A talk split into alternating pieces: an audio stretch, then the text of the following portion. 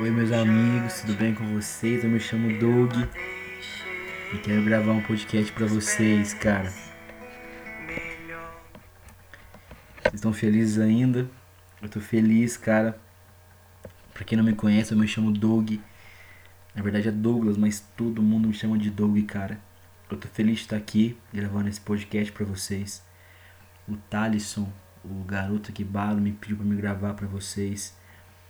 Eu faço parte da família Nossa Casa, uma igreja de Poços de Caldas. Deus tem ministrado no nosso coração durante alguns anos, já uns dois anos, sobre viver a simplicidade do Evangelho, mas também entendendo a sua profundidade, cara. E eu quero falar sobre o Evangelho com vocês hoje. E eu quero surfar no hype de um cara chamado Tim Keller, que fala que o Evangelho é a vitória de um rei que saiu de um lugar distante e venceu uma batalha. E esse rei deixou algumas pessoas para avisar o povo que ele realmente venceu. Então é Jesus vindo do céu. Jesus deixou o céu para vir como um homem para a terra. Venceu e deixou algumas pessoas para anunciar sua vitória. E as pessoas somos nós. Vamos lá.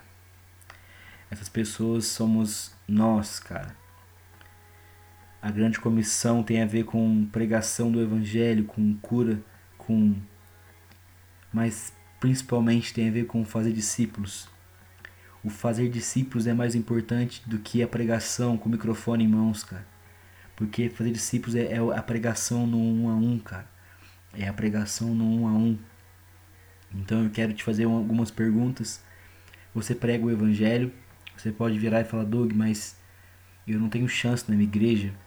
Mas eu quero te falar, se você pensa que o evangelho é só domingo à noite com o microfone nas suas mãos, gaste mais tempo com Jesus no secreto, cara. E eu quero te perguntar, você prega o evangelho? Você pode falar, Doug, mas eu não sei pregar porque eu não tenho uma dicção boa, porque eu não tenho uma palavra sábia, eu não tenho uma, umas palavras inteligentes para falar. Meu amigo, o evangelho não tem a ver com palavras de Deus mas tem a ver com vida com Jesus. Cara, eu não quero te falar que você tem que ser, como pode dizer, é desleixado com as palavras e falar de qualquer maneira a pregação do Evangelho, mas se sua vida não fala o que é o Evangelho, então não use palavras. Primeiro deixe que sua vida fale para depois você começar a pregar com palavras o Evangelho. Eu gosto de uma história que diz que os grandes avivamentos não começaram com uma grande pregação, mas começaram com grandes lágrimas.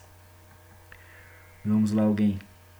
Meu amigo, o avivamento não começa com pregação bonita que fala do hebraico, do grego, não que isso não seja legal, mas o avivamento começa quando a pregação encontra alguém e aquela pessoa se arrepende. Avivamento não é uma grande pregação, mas é um grande arrependimento. Vamos lá. Vamos lá, tô queimando aqui. Meu Deus. A pregação do evangelho não tem a ver com subir um púlpito, pegar o um microfone, mas tem a ver com gastar uma vida, cara. Meu Deus. Viver o evangelho não tem a ver com ir ao culto domingo, mas tem a ver com perder a sua vida. Porque quem perde a sua vida encontra, vamos lá, alguém. Jesus nos chamou a perder a vida, não ganhar, meus amigos. A gente quer ganhar a vida por quê, cara? Nós somos a geração que mais anseia por seguidores e seguidores e seguidores, mas Cristo tinha 12 e um traiu, cara. Então quero te falar que seguidor não quer dizer nada. Doug, logo você que ama o teu Instagram. Cara, eu amo o Instagram porque eu posso alcançar as pessoas. Mas eu quero te falar que se nós colocarmos os seguidores na frente de Cristo, nós iremos seguir nossos seguidores, não seguir a Cristo. Vixe, vamos lá alguém. Muito tempo eu tinha vergonha da mensagem que eu carregava, mas hoje eu conheço a mensagem que eu carrego, é por isso que quando eu prego eu falo, meu Deus, cara, esse é o evangelho, cara. Talvez você que vai, vai, me ouvir, você já me conheceu um tempo atrás, um Doug de dois, três anos atrás, um Doug que era líder de alguma coisa, mas eu quero te falar que eu perdi essa vida. Eu encontrei a vida de Jesus. Algumas pessoas me perguntam, Doug, você tem quantos anos de convertido? Eu falo, cara, de convertido uns dois anos. Mas eu estava começando a aprender o que era Jesus e em dois anos daqui eu tenho que, que tenho olhado para Cristo com outros olhos. Sabe, a sua vida não tem a ver com sua mensagem que você prega com o microfone nas mãos, mas tem a ver com a vida que você prega com os olhos cheios de lágrimas perante Jesus. Uma vez alguém me perguntou como você consegue orar pelas pessoas que, que estão com dor na rua. E eu falei, cara, você não consegue. Eu falei, eu tenho muita vergonha, cara. eu tenho muita vergonha. Eu falei, eu não chego e falo, oi, tudo bem? Se é com dor, eu vou orar por você. Não. Primeiro eu prego o evangelho a pessoa entender que a cura foi importante, mas que a pregação foi ainda mais importante. Sabe, eu gosto de orar pelas pessoas que estão com dor, mas eu prefiro pregar para elas. Vamos lá, alguém.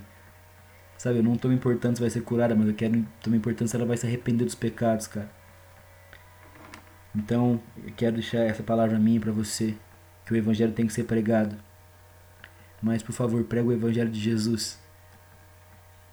Porque se um anjo vier e pregar outro evangelho, anátema, meu Deus, amaldiçoado seja. Então, por favor, prega o evangelho de Jesus.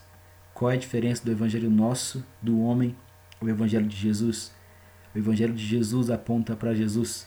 O meu aponta para mim, e tudo que aponta para mim morre, e tudo que aponta para ele vive. Deus abençoe vocês. Vocês são felizes ainda.